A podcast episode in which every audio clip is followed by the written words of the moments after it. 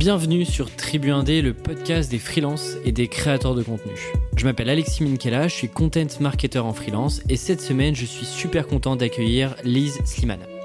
Alors on est en 2015 lorsque Lise cofonde Captis qui est une place de marché de traduction. Et la première chose incroyable c'est que sa startup se fait racheter moins de 3 ans après. Elle est aujourd'hui freelance, spécialiste dans l'économie freelance. Alors qu'est-ce que ça veut dire concrètement? Il y a deux grands sujets pour Lise, avec comme fil conducteur bien sûr les indépendants. D'un côté, elle accompagne les freelances à vivre de leur activité grâce à une formation qu'elle a développée. Et à ce propos, elle a créé la Minute Freelance il y a moins d'un an pour aller encore plus loin sur ce volet et elle vous en parlera mieux que moi dans l'épisode. Et puis de l'autre, elle accompagne les entreprises qui veulent se créer un écosystème d'indépendants. Et donc là, on est plutôt sur des prestations de conseil, à la fois stratégie et opérationnelle. On a déjà eu l'occasion d'échanger plusieurs fois tous les deux et je trouve remarquable la transparence avec laquelle elle partage son aventure et ses moments de moins bien. Avant de rentrer dans le vif du sujet du freelancing, j'ai fait mon petit curieux et on s'est intéressé au rachat de sa boîte. Comment ça se passe, dans quelle posture elle se trouve et pourquoi décide-t-elle de quitter l'aventure? Et puis surtout, comment est-ce qu'elle amorce la transition avec le freelancing quand on vient de vivre 3 ans aussi intense que de créer une boîte et gérer une équipe? D'ailleurs, je ne savais pas, mais il y a quelques mois, elle avait même hésité à trouver un emploi salarié, comme quoi tout n'est pas rose dans le freelancing. Alors je lui ai posé pas mal de questions à ce propos, notamment sur son choix de rester encore indépendante sur 2020. Et en parlant de transition, on a discuté de son positionnement, comment est-ce qu'elle construit son offre quand elle a été cofondatrice d'une boîte avec de nombreuses compétences transverses? Elle a aussi fait la comparaison entre marque ombrelle et étiquette, et le parallèle est super intéressant pour sortir de la masse de freelance qui font le même job que soi. Et aussi comment rendre simple son offre pour que ses clients achètent rapidement, comment fait-on pour développer et construire sa méthodologie de consultante, et on a également parlé pricing et récurrence de revenus, et d'ailleurs elle m'a partagé ses revenus depuis 3 ans, merci pour ça, et elle m'explique aussi comment trouver sa baleine. Je vous en dis pas plus. Et enfin, j'avais beaucoup de questions sur la minute freelance et sa formation. Comment est-ce qu'elle construit sa crédibilité pour vendre une formation? Est-ce qu'il faut une audience minimale requise avant de vendre un produit? Pourquoi est-ce qu'elle a choisi le format coaching et vidéo? Et puis quel est son tunnel de vente pour remplir à chaque fois toutes ses promotions? Lise est très posée, très calme et surtout très précise dans ses réponses. Un vrai plaisir d'échanger avec elle. Personnellement, j'ai beaucoup appris et j'espère que ce sera le cas pour vous aussi. Et pour découvrir les coulisses du podcast et lire mes avancées sur l'écriture de mon premier livre à destination des freelances, on se retrouve dans ma newsletter sur aleximinkala.com. Sur ce, je vous souhaite une très bonne écoute. Bienvenue Lise. Merci. Je suis ravi de t'avoir sur le, sur le podcast. Alors, je vais d'abord te demander de te présenter et après je compléterai. Euh, il y a deux trois sujets sur lesquels j'ai envie de j'ai envie de revenir avant euh, toutes euh, ces deux dernières années, surtout en freelance. Mais je, te laisse te présenter aujourd'hui. Comment tu te présentes auprès de tes clients, auprès de freelance aussi, parce que tu as lancé pas mal de projets aussi autour de dans l'écosystème freelance. Donc je te laisse te présenter d'abord et puis ensuite on rentrera dans le vif du sujet. Super, merci Alexis. Euh, tout d'abord, euh, je suis ravie d'être euh, sur le podcast avec, avec toi. C'est un podcast que je suis avec beaucoup d'intérêt, donc je suis super contente de pouvoir avoir la parole.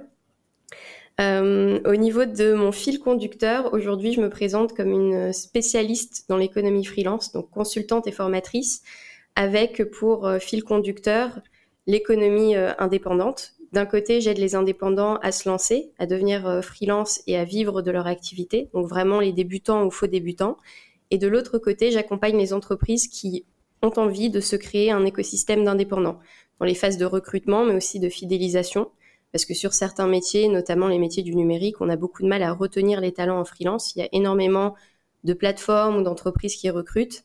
Et donc, euh, moi, j'interviens dans la phase de stratégie pour apporter de la valeur à ces communautés en intercontrat et pour euh, fidéliser les talents sur le long terme. Bah, trop trop cool. En plus, ça m'intéresse pas mal de savoir ce que tu fais du coup côté entreprise et côté B2B, euh, parce que je sais que c'est un vrai sujet d'éducation freelance, donc, euh, donc ça m'intéresse. Mais avant ça, en 2015, tu avais créé une, enfin co-créé plutôt une, une première boîte qui s'appelait Captis de mémoire. Oui, exactement. J'ai cofondé une startup pendant que j'étais étudiante. Euh, avec Simon Clariot qui est euh, ingénieur. Et euh, donc on s'est on s'est lancé dans le domaine de la traduction de films, sous-titrage et préparation au doublage. On a, on a repéré qu'il y avait un besoin sur le marché pour une solution de traduction express. Donc d'un côté on avait des pirates qui en 24-48 heures traduisaient des films. Et de l'autre côté, on avait des, des, studios classiques de traduction qui mettaient 10 jours à traduire du contenu. Donc on s'est dit euh, qu'il y avait quelque chose à faire et on a créé, recréé un espèce d'Uber de la traduction, du sous-titrage, avec 700 euh, indépendants enregistrés sur la plateforme. Et alors justement, avant de parler de, freelancing, de ton expérience pro, etc., moi, cette expérience-là, elle, me fascine un peu parce que deux ou trois ans après, tu te fais racheter par une plus grosse boîte. Et déjà à l'époque, en plus, tu bosses, euh, tu, tu es déjà dans cet écosystème-là freelance, puisque, comme tu le dis, c'est une sorte de marketplace, une place de marché. Et donc, tu bosses déjà avec des indépendants, notamment des traducteurs. Oui, oui, tout à fait. En fait, c'est de là qu'est venue mon appétence pour l'économie freelance. Euh, en parlant avec beaucoup d'indépendants, de traducteurs indépendants, je me rendais compte que il y avait une vraie joie de la part de ces personnes qui étaient indépendantes à pouvoir être euh, libres de leurs horaires, à pouvoir euh, travailler de partout dans le monde. Et donc, ça m'a fasciné cette économie où, les, professionnels envisageaient le travail comme quelque chose de, vraiment d'épanouissant. Moi, jusqu'à présent, avant de monter cette boîte, cette première boîte, je voyais le travail comme quelque chose d'obligatoire. Euh, J'imaginais pas forcément pouvoir m'épanouir dans mon job parce qu'autour de moi, je voyais des personnes qui avaient des jobs alimentaires juste parce que ça payait les factures. Et, euh, donc, ça m'a vraiment mis le pied à l'étrier par rapport à cette économie, on va dire, de la liberté. Et ça a été euh, cette expérience qui m'a donné envie de poursuivre dans le conseil euh, autour de l'économie freelance.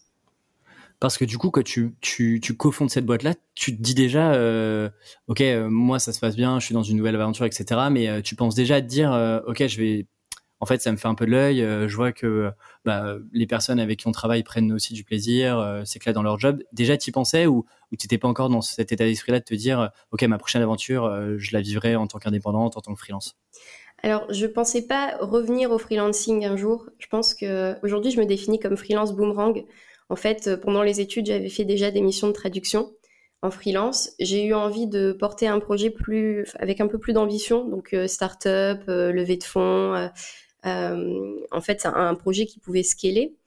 Et, euh, je suis revenue au freelancing, mais c'est vraiment euh, après cette expérience que je me suis rendu compte que le freelancing était fait pour moi. Pendant l'expérience de la startup, je ne pensais pas à l'aventure d'après, j'étais occupée à, à, survivre. En fait, quand on a une startup, on est, on est sollicité et on, doit juste, on pense un jour après l'autre, on a une longue stratégie, mais on pense aussi à survivre au quotidien. Donc, ça m'a plutôt apporté des briques une fois que l'aventure s'est terminée. Euh, j'avais euh, des briques à mettre dans l'ordre et c'est là que l'économie freelance a fait sens. J'étais aussi contactée par euh, d'autres d'autres entreprises du secteur qui voulaient que je les aide à créer leur écosystème d'indépendants et c'est là que, que je me suis rendu compte qu'il y avait un vrai business. Et alors juste avant de rentrer là-dedans, juste Comment ça se passe ce rachat? Parce que vous étiez un avec l'objectif de vous faire acheter et au moment de ce rachat, toi, tu es dans quelle posture? Est-ce que tu te dis, euh, euh, OK, je vais rester, je vais continuer de rester dans la boîte même après le rachat et je vais continuer de faire vivre euh, l'entreprise, mais avec plus de moyens, avec seulement un, nouveau portefeuille client, etc. C'est quoi un peu la posture que tu as que tu, en fait, tu te fais racheter ta boîte? Globalement, c'est ce qui s'est passé pour toi. Mmh alors en fait, ça arrivait un peu par hasard parce qu'on était en train de lever des fonds. Et donc, c'est au cours de la levée de fonds qu'on a rencontré euh, l'entreprise qui nous a racheté et qui nous a euh, proposé cette, euh, cette, fusion, en fait, ce, partenariat un peu plus poussé. Et, le but, c'était vraiment de rester, d'avoir plus de moyens de développer l'entreprise.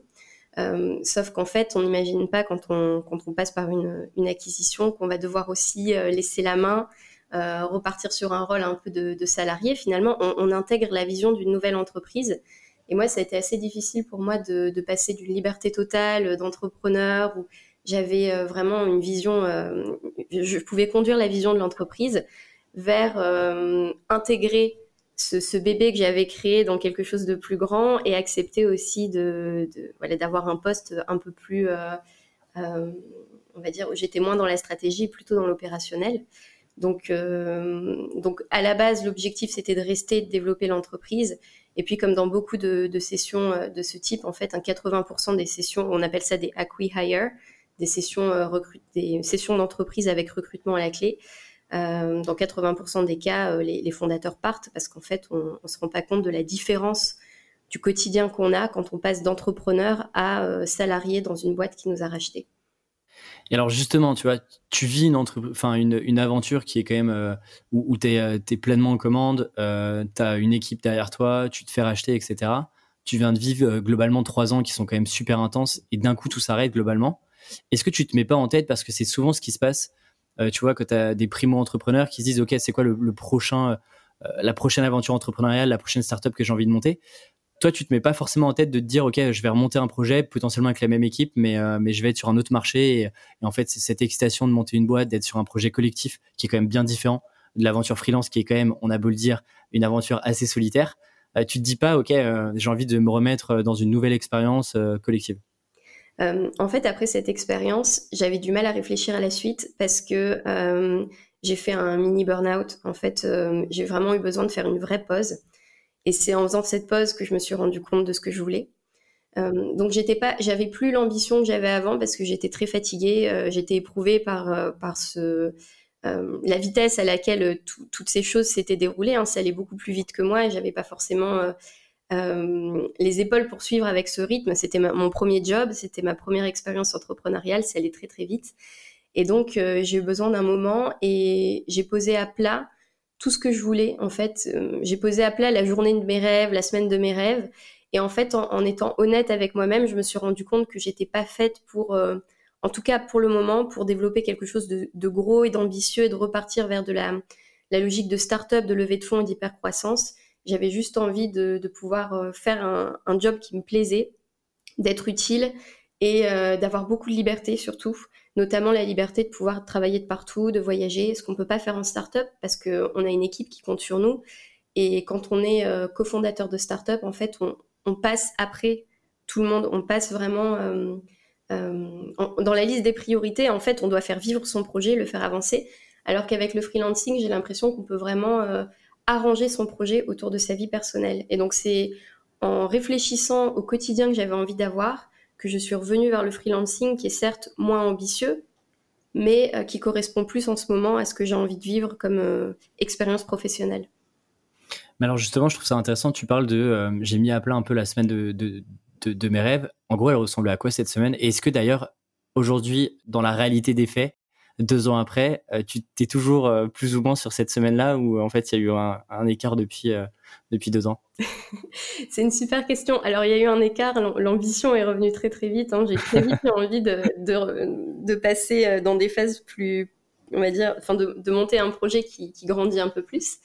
Euh, en fait, je pense que le, au départ, j'avais très peur, comme toutes les personnes qui ont fait un burn-out, il y a deux choses qui se passent quand on fait un burn-out. D'abord, on perd confiance dans ses capacités, et puis on a très peur de travailler. On a peur de ne plus avoir de temps, on a peur de, de retomber en fait dans cet état de fatigue euh, qui, est, qui, est, assez euh, euh, qui, met vraiment le corps et, l'esprit à mal. Donc, moi, j'avais cette crainte au départ. J'avais, peur de passer trop de temps sur mon projet. Et donc, ma semaine de rêve, elle était très courte. C'était, je travaille vraiment le minimum requis pour me verser un tout petit salaire et puis, mhm. et puis je profite de la plage. Et en fait, je me suis rendu compte qu'en reprenant, en récupérant mon énergie et en travaillant sur un projet qui me plaît vraiment, euh, j'avais plus du tout cette crainte de, travailler. donc aujourd'hui, je fais des grosses semaines, hein, 40-50 heures minimum mais euh, j'ai pas du tout l'impression de travailler parce que je fais quelque chose qui me plaît. Euh, par contre, là où, où, j'ai pas euh, où j'ai pas changé en termes de journée de rêve ou semaine de rêve, c'est la liberté totale, notamment par rapport à mon lieu de travail. Donc je travaille pas chez les clients, je travaille la plupart du temps à distance depuis la France ou depuis l'étranger, ce qui était vraiment mon, envie pour ce projet. Et alors, je pensais pas en parler, mais, mais figure-toi que tu es quand même loin d'être la première à me parler de burn-out sur ce podcast. Euh, donc, euh, j'espère que ça, ça touchera pas tous les freelances non plus, mais, euh, mais tu vois, moi, c'est quelque chose que j'ai jamais expérimenté et je serais quand même curieux de, de, savoir à quel moment tu te dis, OK, là, je suis en train de vivre un burn-out et là, en fait, je suis en train de, il faut que je lâche tout parce que parce que ça va pas du tout. Est-ce que c'est quelque chose que tu ressens un peu d'un coup? Est-ce que ça arrive progressivement? Et du coup, la deuxième question, c'est plutôt comment est-ce que une fois que tu as accepté de voir que bah en fait là tu, tu peux plus assumer tes tâches et, et en gros tu es juste fatigué à la fois mentalement et physiquement, comment est-ce que tu, euh, tu, retrouves cette énergie-là et tu, euh, tu, vois, tu te remets dans un nouveau projet, un nouveau cycle? Mmh, Oui, c'est une super question. En fait, le burn-out, c'est un peu... Euh, ça arrive progressivement et c'est pour ça justement qu'on n'a pas le temps de rectifier le tir avant d'être vraiment mal. moi, en fait, progressivement, j'avais de moins en moins de facilité à travailler, alors que d'habitude, j'arrive à comprendre très facilement certaines choses, je suis, assez dynamique. Et là, j'étais complètement à plat niveau énergie, j'arrivais plus à réfléchir, écrire euh, ne serait-ce qu'une page de texte, ça me prenait deux jours parce que mon cerveau n'arrivait plus à, emmagasiner, à restituer des, mots, tout simplement, des, phrases, des concepts. Donc ça, c'était le premier signe que j'ai eu. Et après, j'ai eu carrément le corps qui a lâché, ou euh, un jour, j'ai fait un malaise, en fait. Et, euh, c'est là que je me suis rendu compte que, je, devais, je devais vraiment faire un, break. je pense qu'il y, a plein, ça se manifeste de plein de façons différentes. Il y a des personnes qui ont des symptômes un peu de dépression, donc plus avoir envie de rien, plus avoir envie de sortir. Moi, j'avais envie de faire des choses, mais j'arrivais pas physiquement et, mentalement à les faire. Donc, en fait, là, je me suis dit que j'avais besoin de voyager. Et après cette expérience de rachat et donc de burn-out, je suis partie euh, dans la région de la Caraïbe. Donc, je suis partie euh, en République dominicaine d'abord, puis au Nicaragua. Et, euh, c'est comme ça que j'ai pris mon temps. Donc, j'ai passé quelques semaines à lire, à, écrire, à, me promener sur la plage. Vraiment, je faisais pas grand-chose. Mon seul objectif de la journée, c'était de me lever et d'être capable de juste de, prendre soin de moi. Et donc, c'est revenu assez vite, puisque je me suis vraiment donné des, vrais, des vrais temps de pause, en fait, pour récupérer. Ok. Alors, on prend l'avance un peu sur la suite, mais ça m'intéresse de te poser la question maintenant. Euh, j'ai vu dans un article que tu as dû publier, je pense, en octobre en novembre euh, du coup 2019, et tu te posais la question de retourner potentiellement dans le salariat. Et du coup, je voulais te demander pourquoi, après avoir fait, tu vois, euh, monter une boîte, te lancer en freelance, expérimenter en freelance, qu'est-ce qui fait qu'à un moment donné, tu te dis, est-ce que je serais pas mieux potentiellement sur de nouveau dans une aventure collective, sur un modèle un peu plus traditionnel qu'est le salariat? Oui, alors c'est euh, comme, comme, beaucoup de freelance, on est attiré par les chimères du salariat, donc notamment euh, euh, la, fin, la, fin, pour moi c'était la fin de l'incertitude. Il y a beaucoup d'incertitudes quand on est indépendant. et il y a une difficulté, je pense que de nombreux freelances doivent la rencontrer, c'est la difficulté de, de, de, ne pas pouvoir grandir en expertise métier parce qu'une partie de son temps est dédiée au commercial, au marketing. Donc en fait, pendant que moi je cherche des clients, pendant que je, je suis en processus de vente, c'est autant de temps que je n'ai pas pour développer mon expertise métier. Parce que toi, du coup, tu penses que euh, tu peux beaucoup plus vite apprendre en termes de compétences, euh, de projets, etc., que tu es, euh, dans une équipe en tant que salarié plus qu'en tant que freelance? Je pense qu'on peut monter en compétences quand on a des projets longs. Donc pas forcément en tant que salarié, mais en tant en tout cas que, que professionnel impliqué sur des projets sur le long terme, on a vraiment le temps de se poser. On peut dédier son temps à son métier et c'est là qu'on peut gagner en compétences. En tout cas, moi, l'expérience que j'ai aujourd'hui, c'est que j'ai du mal à, on va dire, à, peaufiner mon expertise sur des projets très courts, puisque c'est des projets sur lesquels je vais passer beaucoup de temps déjà dans, la pré-vente, l'avant-vente, où je vais euh, communiquer, faire des appels découvertes avec des clients. Euh, en fait, sur les projets court terme, je restitue ce que je sais déjà faire, j'apprends un peu, mais par rapport à des projets long terme, je développe moins euh, les compétences que j'ai aujourd'hui. Et donc, mon envie de retourner dans le salariat, c'était vraiment une envie de, booster euh, ce, que, je suis capable de faire, notamment dans la construction d'écosystèmes freelance.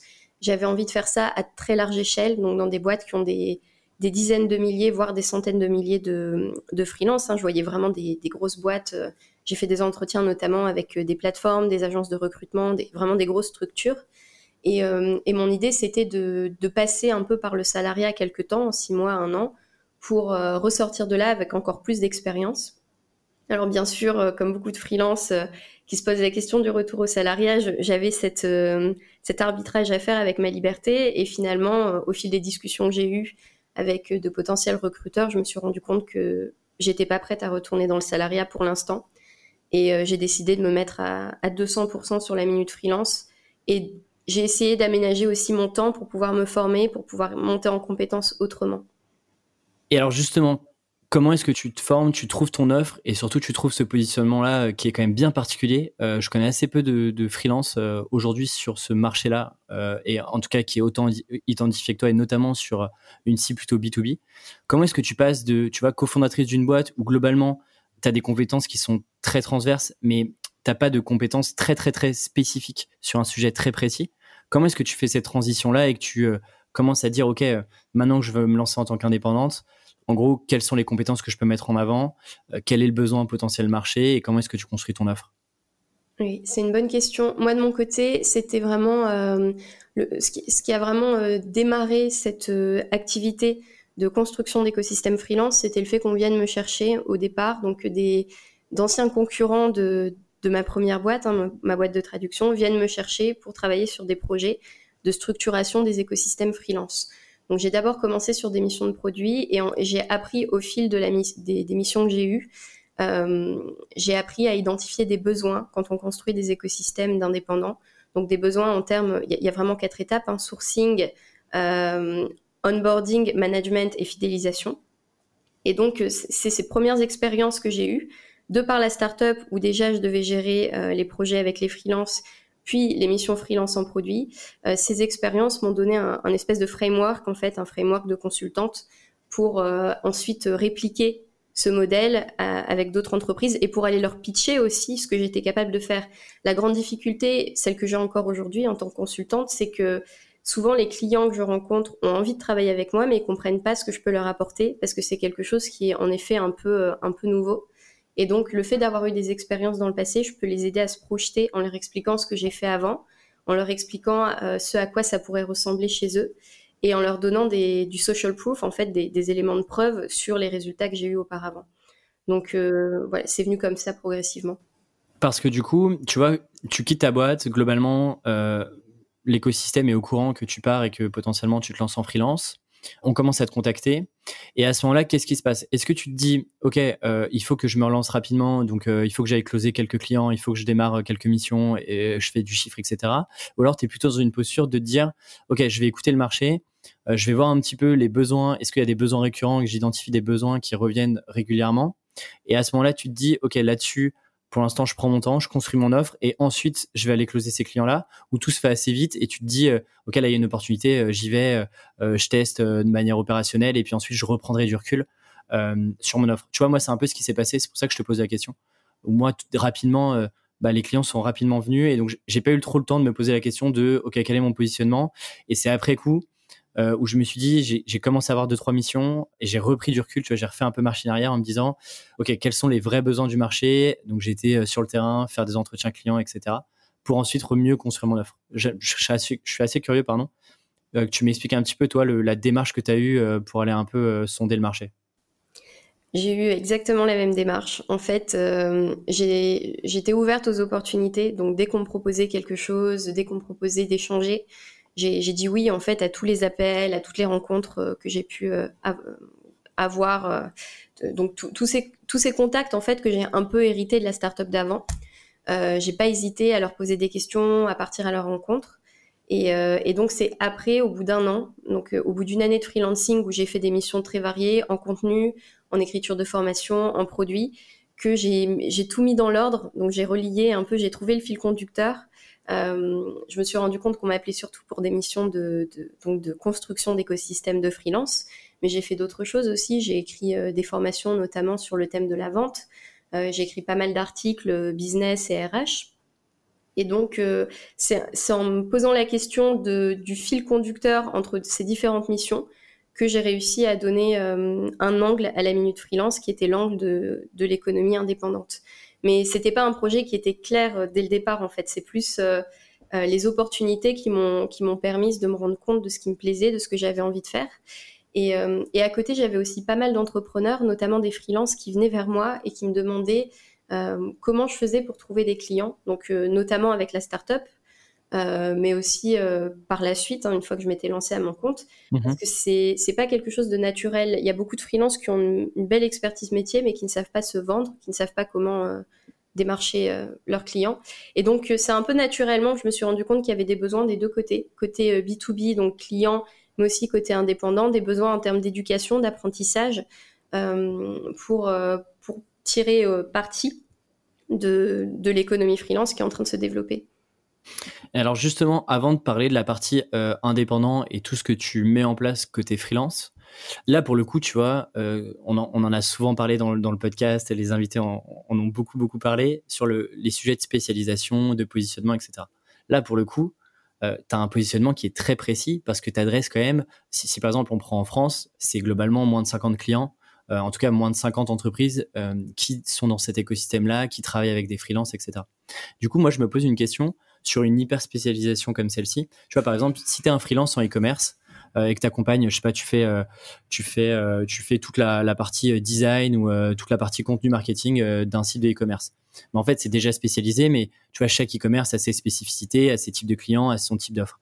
Quand tu es sur un, un, business où en fait tu accompagnes des entreprises qui ont des écosystèmes freelance, est-ce que tu n'as pas peur parfois de te dire, OK, en fait, les conseils, je vais les tu vois, si je prends une plateforme française de qui met en relation des freelances ou une plateforme américaine ou peu importe, globalement en fait, elles ont toutes la même ambition, la même stratégie, les mêmes besoins et donc tu vas les accompagner plus ou moins de la même manière.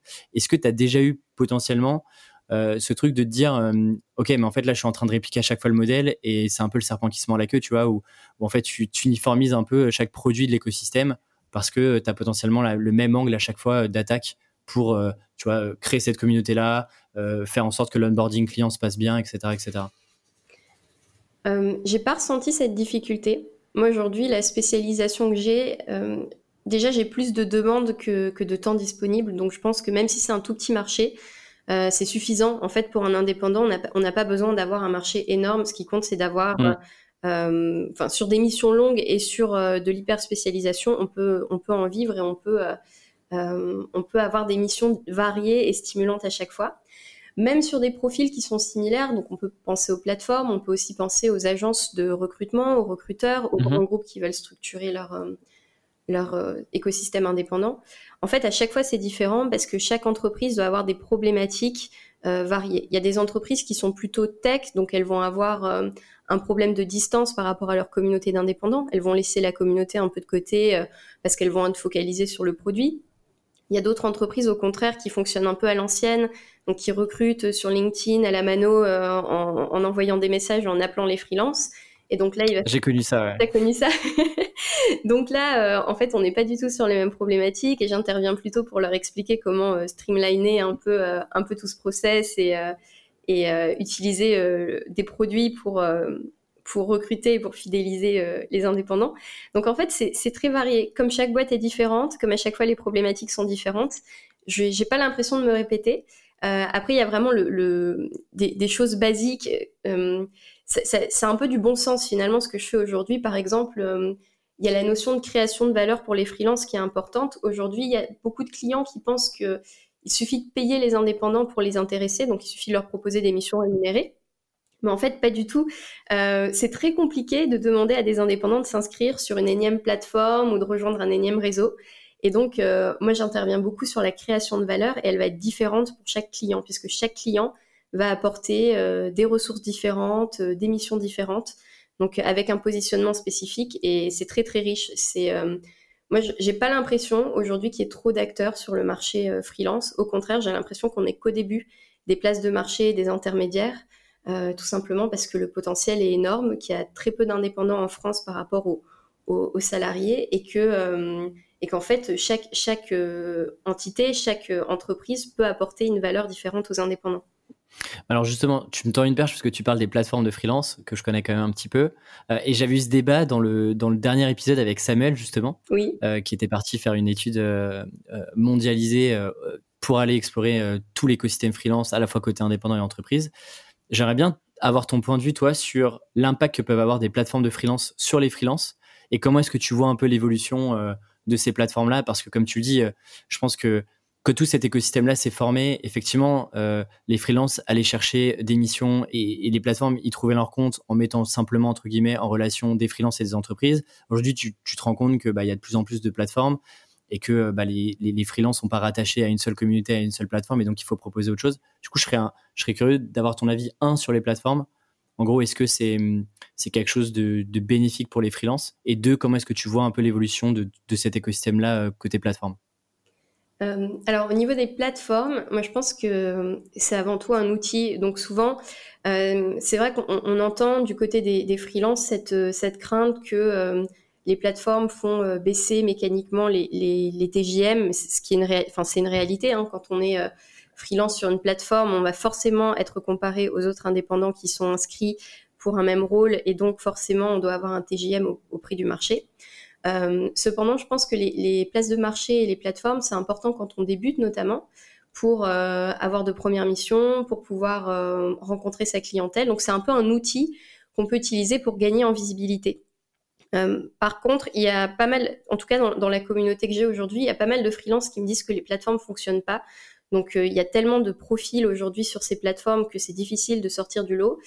Euh, et, c'est là que vient euh, le, concept d'outil. En fait, une, plateforme, elle est là pour apporter de la visibilité, mais il faut quand même travailler son profil.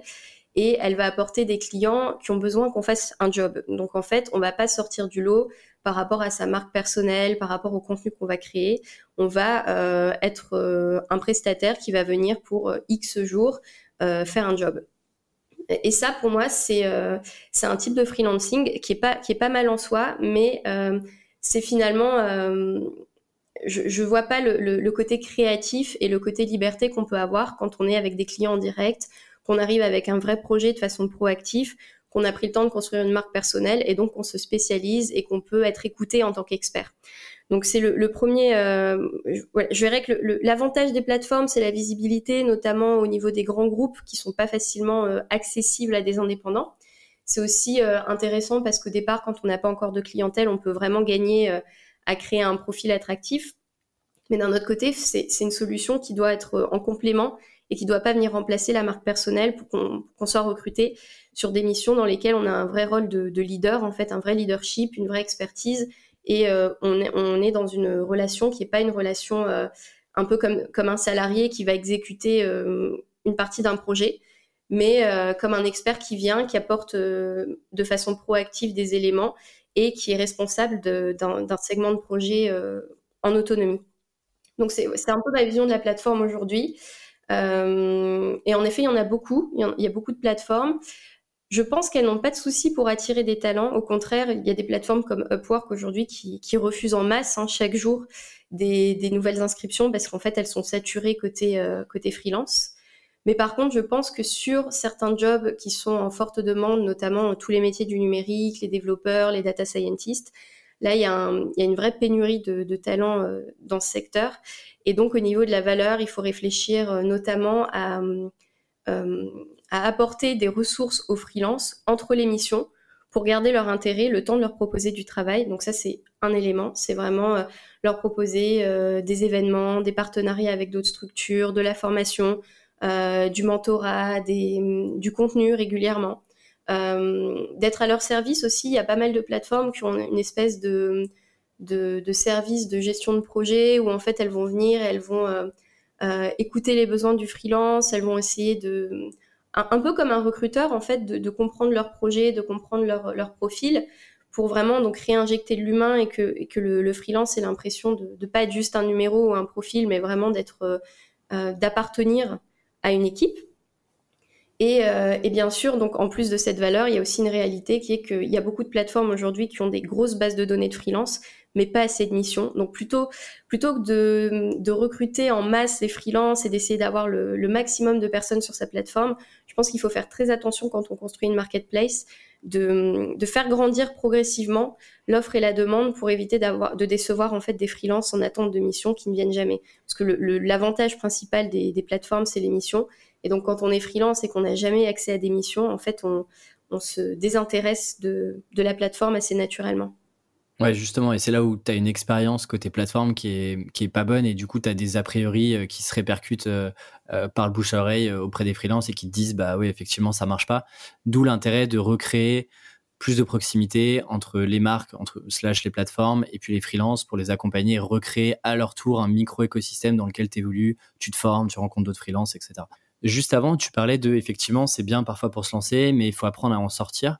Justement, comment est-ce que tu sors de cercle, plateforme mission, plateforme mission? Tu parles un peu de marque personnelle. Est-ce que c'est la seule solution? Et si oui, globalement, qu'est-ce que ça veut dire? Et comment est-ce qu'on en sort? On peut redécouper la question après si tu veux. Oui. Euh, alors, pour moi, avoir une marque personnelle, c'est indispensable parce qu'on est dans un, monde où euh, aujourd'hui, on peut trouver des freelances. Euh, dans des pays avec des coûts de, de, vie plus bas et donc on peut facilement en fait ça peut être un peu la course au prix le plus bas possible sans marque personnelle, en tant que freelance, on, peut vraiment être pris dans ces jeux de concurrence, tout simplement parce que euh, le client ne va pas comprendre les différences de prix, il ne va pas comprendre ce qu'on apporte par rapport à un, freelance qui fait exactement le même métier à l'autre bout du monde. Donc la marque personnelle, elle va servir à euh, développer une autorité sur son marché, donc à, montrer qu'on est expert, à rassurer le client, à lui montrer aussi qu'on est capable de délivrer plus de valeur parce qu'on a, on a réfléchi au sujet, qu'on le maîtrise, euh, et, donc pour moi, c'est indispensable, non seulement pour trouver des clients, mais aussi pour euh, arriver à un niveau de, de, rémunération qui soit, euh, qui soit convenable et qui permette de vivre pour retrouver un équivalent de salaire cadre qu'on aurait sur, sur le marché du, du salariat. Je trouve que c'est compliqué. Aujourd'hui, dans la, communauté La Minute Freelance, il y a pas mal d'indépendants qui, qui me demandent, enfin qui me disent qu'ils n'arrivent pas à vivre de leur, leur activité. Et généralement, c'est des freelances qui sont euh, pas du tout spécialisés. Donc en fait, ils ont une liste de services qui est, qui est longue comme le bras. Euh, ils n'ont pas de marque personnelle. On ne sait pas vraiment ce qu'ils font. Ils sont spécialistes de rien. Euh, pourtant, ils, ils, savent faire plein de choses. En fait, c'est plus une difficulté de choix. Euh, et donc pas, pas, de site web, pas de présence sur les réseaux sociaux, euh, pas, pas d'écriture de, contenu. Donc forcément, en fait, cette personne-là, quand on la compare à quelqu'un euh, qui a des tarifs moins chers, eh bien, on n'a que le prix comme élément de comparaison et rien d'autre. Donc c'est là que je trouve que la marque personnelle est indispensable. Alors du coup, ça me fait penser à deux questions. Euh, prenons l'exemple de, euh, ok, moi je suis freelance, je viens de me lancer, je comprends, j'ai quelques clients, euh, mais ça vivote un peu. Je comprends parce qu'on entend souvent parler de marque personnelle, de personal branding, etc. Et beaucoup, beaucoup de personnes prennent la parole sur ce sujet-là. Mais globalement, j'ai compris l'importance, ok, mais qu'est-ce que je mets en place concrètement pour me dire, OK, là, je suis dans la bonne direction pour, euh, pour améliorer un peu mon image, euh, ma marque personnelle? C'est quoi un petit peu, toi, les, bah, typiquement dans, dans, ce que tu proposes aux freelance, c'est quoi un petit peu les, conseils, les grandes pratiques, les principes Parlons pas de conseils, mais plutôt de principes pour te dire, OK, tu es dans une démarche où tu commences à, à exister par toi-même et plus euh, bah, potentiellement par des plateformes autres? Mmh. Alors, tout d'abord, il y a le, le choix d'une spécialité. Donc, se spécialiser, c'est vraiment la base d'une marque personnelle. En fait, on peut pas on peut pas avoir une marque qui est forte si la marque est trop vague. Et euh, pour se spécialiser, je pense que le, plus important, c'est de choisir un secteur d'activité qui nous plaît, une industrie qui nous plaît ou un type de client qu'on a envie d'aider. Ça peut aussi être de choisir une problématique qu'on a vraiment envie de résoudre. Euh, donc typiquement, choisir son persona, c'est le, pour moi le, premier, euh, premier step dans la définition de sa marque personnelle. Avoir un persona qui est clair, savoir à qui on s'adresse. Ensuite, la deuxième étape, c'est de, travailler sa visibilité. Donc faire en sorte que son persona, son client idéal, ait connaissance de son existence et de son offre. Donc ça peut passer, euh, souvent on, pense qu'un site web va euh, résoudre ce problème, mais encore une fois, il faut que, ce site web soit visible, donc il faut travailler son, référencement. C'est pas forcément euh, la priorité quand on débute parce que le référencement prend du temps moi, je pense que la, meilleure euh, des solutions aujourd'hui, c'est de créer du contenu sur les réseaux sociaux. Notamment, euh, je peux penser à LinkedIn hein, quand on est sur du B2B, Instagram quand on est, euh, on, cible plutôt des petites entreprises. Mais, mais vraiment, il faut travailler cette visibilité et créer du contenu régulièrement, du contenu pertinent pour son persona. Et je pense que quand on fait ça, on a, on a un socle en termes de marque personnelle qui est très fort. Et moi, je l'ai vu avec la Minute Freelance, ça va super vite. En fait, une fois qu'on commence à écrire du contenu, à s'adresser euh, de façon intentionnelle à un persona, on est forcément repéré par son client idéal. Et alors, du coup, ça me fait penser, première étape persona, ok. Concrètement, comment est-ce que tu fais? Parce que, euh, euh, tu vois, généralement, tu peux tomber dans le, dans, le, dans le truc où tu te dis, ok, mon persona idéal et mon client idéal, c'est telle personne, mais en fait, tu te rends compte que cette personne-là ou cette entreprise-là, elle a, un, elle n'a pas forcément besoin de tes services, elle n'a pas forcément les besoins des, de, que tu répondes à des, certaines problématiques que toi tu peux proposer. Comment est-ce que tu fais pour tester que ton personnage, globalement, euh, il a un vrai problème, il a un problème dur sur lequel tu vas pouvoir l'aider et surtout qu'il a du budget pour correspondre aussi à, à, ton niveau de vie? Je prends toujours l'exemple de. Euh, j'ai rien contre les associations, par exemple. Mais si tu te dis, moi, mes objectifs, c'est de gagner, euh, je sais pas, 5 ou 6 000 euros par mois, bah, typiquement, euh, travailler avec des, avec des ONG ou des associations, c'est peut-être pas euh, le meilleur pari que tu puisses faire euh, si tu as un objectif financier où tu veux gagner beaucoup d'argent, par exemple, tu vois. Oui. Est-ce que toi, tu as des manières de, de valider ou non que ton persona est bien ta bonne cible et qu'elle a, elle a vraiment un vrai problème sur lequel tu vas pouvoir l'accompagner sur le long terme?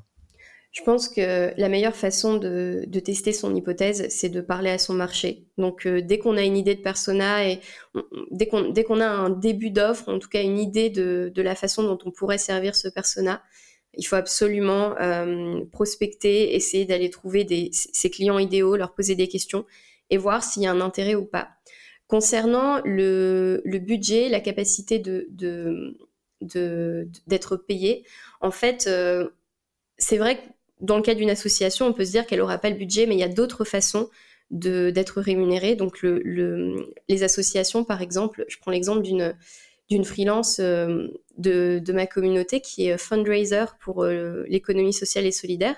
Donc en fait, elle, s'est rendue compte que les associations n'avaient pas de budget et elle, ce qu'elle propose, c'est d'aller lever des fonds pour ces associations. Elle connaît tous les mécanismes de subvention, etc. Et elle se rémunère au success fees.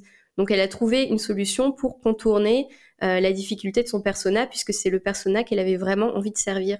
Ok, super intéressant. Hein. C'est super intéressant. Et, euh, et moi, c'est quelque chose que j'ai vu aussi avec euh, les services que j'ai pour, pour les indépendants. Finalement, le fait de... Donc quand on fait des formations, notamment auprès d'entrepreneurs, on peut se dire, moi typiquement, mon, persona côté freelance, il débute, il n'a pas, pas vraiment de budget. Et donc l'idée, c'était de, trouver une solution pour pouvoir servir ce persona. Et dans mon cas, ça a été euh, de, rendre mes formations éligibles au financement. Donc il y, a vraiment des solutions. En fait, il faut être très créatif. Il ne faut pas forcément laisser tomber son persona parce qu'il euh, n'a pas les moyens de nous payer. On peut aussi euh, proposer des offres. Il y a beaucoup d'offres de, type do it yourself. Donc on peut penser à, à des mini formations. On peut penser à des templates à télécharger, à customiser il y a vraiment euh, plein de façons différentes de, de, se rendre, euh, de, rendre service à son persona. Et donc moi, je conseille de ne pas abandonner si on a vraiment envie de servir une audience et d'être créatif dans la recherche de, de son pricing. Mais super intéressant comme retour d'expérience, effectivement, d'essayer de, retourner aussi le problème et de te dire, euh, ok, peut-être que la méthode traditionnelle d'accompagner de manière opérationnelle, c'est peut-être pas la meilleure manière pour ce personnel-là, et donc essayer de, de creuser. Et c'est justement en allant discuter avec ta cible, en leur posant des questions, en les rencontrant potentiellement physiquement, que ça peut aussi te débloquer des nouvelles manières de les accompagner ou de pivoter un petit peu ton offre sur un autre sujet que tu maîtrises, sur lesquels tu peux avoir un peu plus d'impact, etc., etc.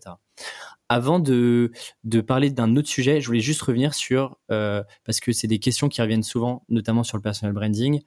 Qu'est-ce que tu fais si tu n'as pas envie de te mettre en avant, que tu es potentiellement pudique euh, Est-ce que personal branding égale toujours faire de la vidéo face cam, euh, des vidéos inspirationnelles sur LinkedIn et puis parler toi à longueur de journée sur Instagram? Je trouve que c'est dommage de s'en priver parce que quand on est freelance, on a vraiment euh, la chance de pouvoir construire une marque personnelle qui est une prolongation de soi. Donc euh, on peut être facilement authentique, on n'a pas besoin de, de, réfléchir à une stratégie de marque euh, trop longtemps. En fait, le, le il suffit d'être soi pour, pour créer une marque mémorable en tant que freelance. Et donc ça, pour moi, ça passe par en effet de la vidéo face caméra, des photos de soi, enfin selon le, selon le, le canal d'acquisition qu'on utilise, mais sur des, des, canaux type Instagram, forcément, euh, je trouve qu'il est, il est, il est vraiment important de se montrer. Ceci dit, il y a des personnes qui sont pas à l'aise avec ça et, euh, et on peut, euh, dans ces cas-là, créer une marque authentique en étant plutôt dans la communication écrite, mais il faut partager, il faut partager une partie de soi. C'est très compliqué en tant que freelance d'avoir une façade un peu d'agence, quelque chose d'un peu froid parce qu'en fait, on va attirer des clients qui, qui vont être des clients d'agence, donc qui vont, euh, qui vont avoir envie euh, de se reposer sur des équipes plus larges, qui vont avoir envie d'une gestion de projet, de compétences multiples. Et en fait, si derrière on a une seule personne qui gère tout, c'est pas du tout crédible. Donc, euh, je pense qu'on se tire un peu une balle dans le pied quand on est freelance et qu'on veut donner l'impression d'être beaucoup plus grand. Euh, par contre, quand on est freelance et qu'on le revendique et qu'on le met en avant, c'est aussi une vraie, euh, une vraie force parce qu'en fait, les clients vont savoir que c'est le freelance qui fait le travail et pas quelqu'un d'autre. Donc, il y a aussi cette sécurité euh, qu'on apporte au client de, lui dire qu'on est, on est le prestataire qu'il a, avec qui il a échangé.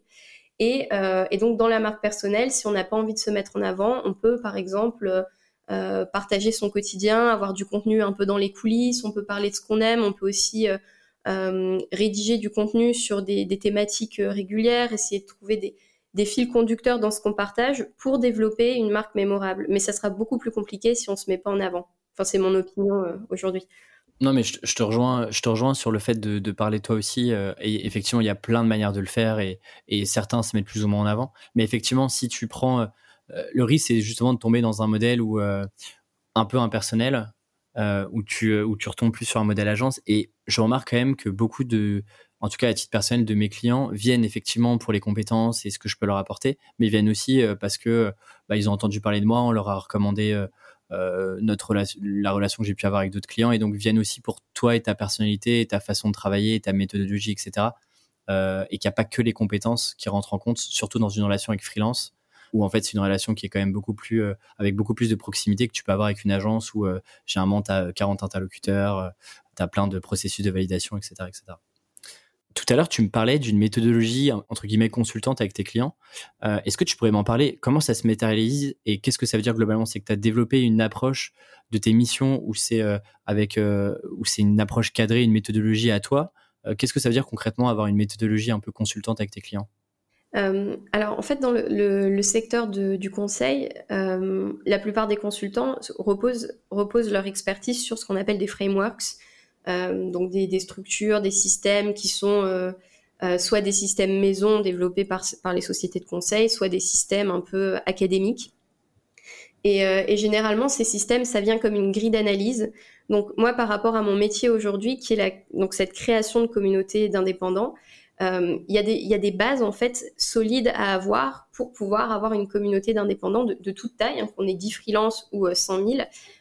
et donc moi, le, le, process que j'ai que j'ai euh, repéré chez la plupart des entreprises avec lesquelles je travaille, c'est qu'il y, a quatre étapes globalement dans la création d'un écosystème. Quatre étapes qui sont, euh, c'est pas des étapes les unes après les autres, elles, vivent en même temps, elles existent en même temps. Il y a une phase de sourcing, donc on va euh, identifier euh, ce qu'on recherche. Hein, c'est la phase de création du brief, mais ça va aussi être un, euh, un alignement qu'on va chercher en termes de budget, deadline, etc. Donc, on, mhm. pose son projet dans cette phase de sourcing, puis on, évalue les canaux de, recrutement des indépendants.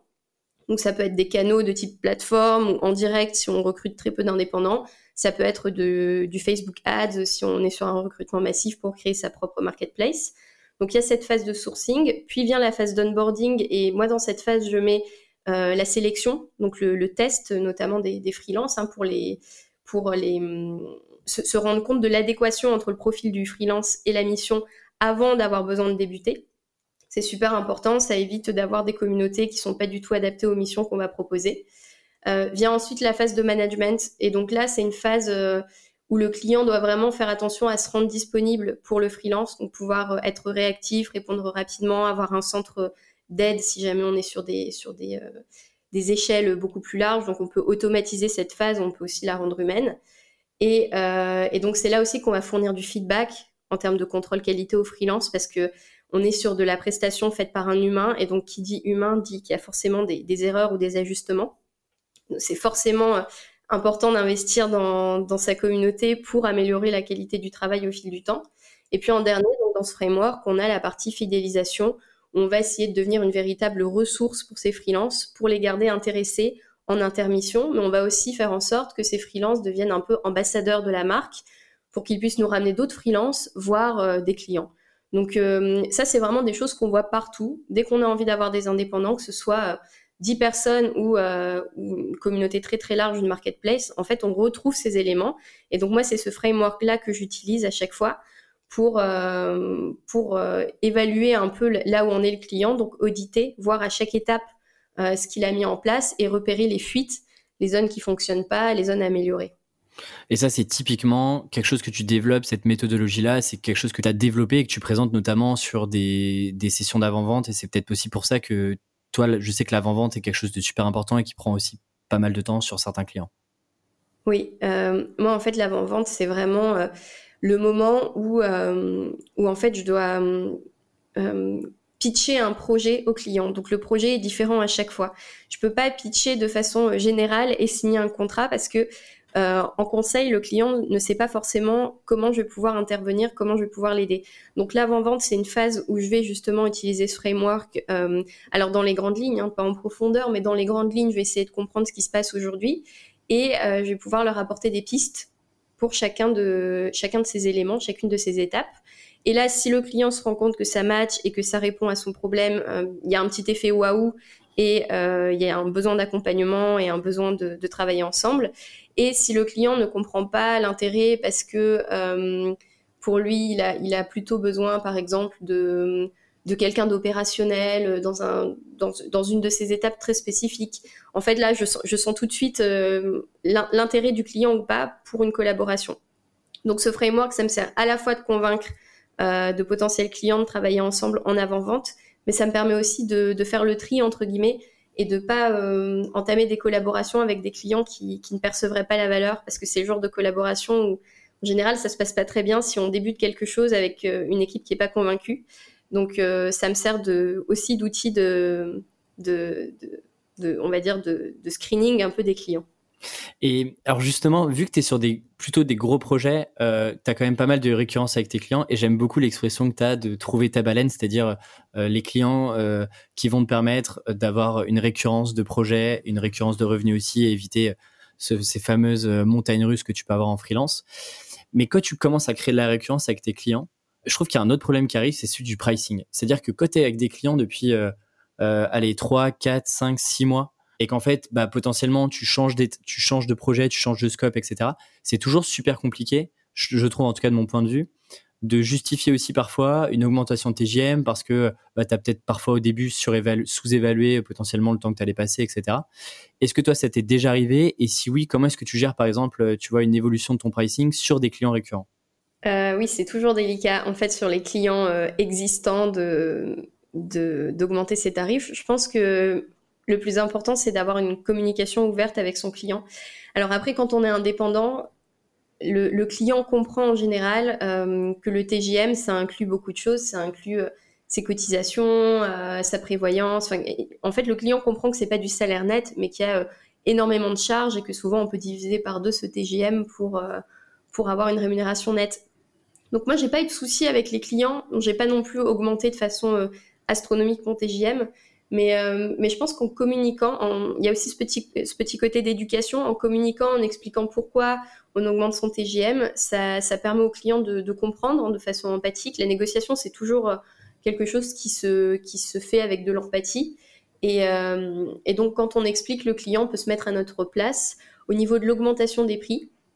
Moi, je pense que c'est quelque chose qui se fait quand on a, on a aussi beaucoup de clients qu'on en demande donc naturellement, à partir du moment où on a plus de demandes que de, temps disponible et on est obligé de choisir, c'est un bon moment pour augmenter ses prix et donc on peut expliquer à son client que euh, euh, comme on a monté, on, a, gagné en compétences, comme on apporte de la valeur, euh, on peut aussi poser des questions au client en en lui demandant ce qu'on lui a apporté, en lui demandant des retours.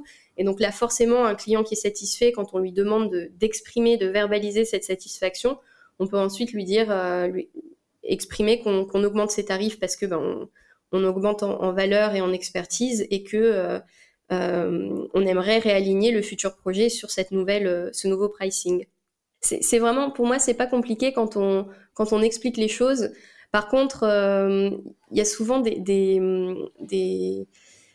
des difficultés quand on, impose un peu, quand, on, quand on force un peu le client. Donc, je pense que la meilleure des choses, c'est d'attendre de ne pas prendre le client en otage, de lui exprimer un peu en, amont qu'on va augmenter ses tarifs, et puis de lui dire un peu avant la fin du contrat, euh, lui parler de son augmentation. Comme ça, le client a aussi le temps de, trouver quelqu'un d'autre si c'est trop pour lui.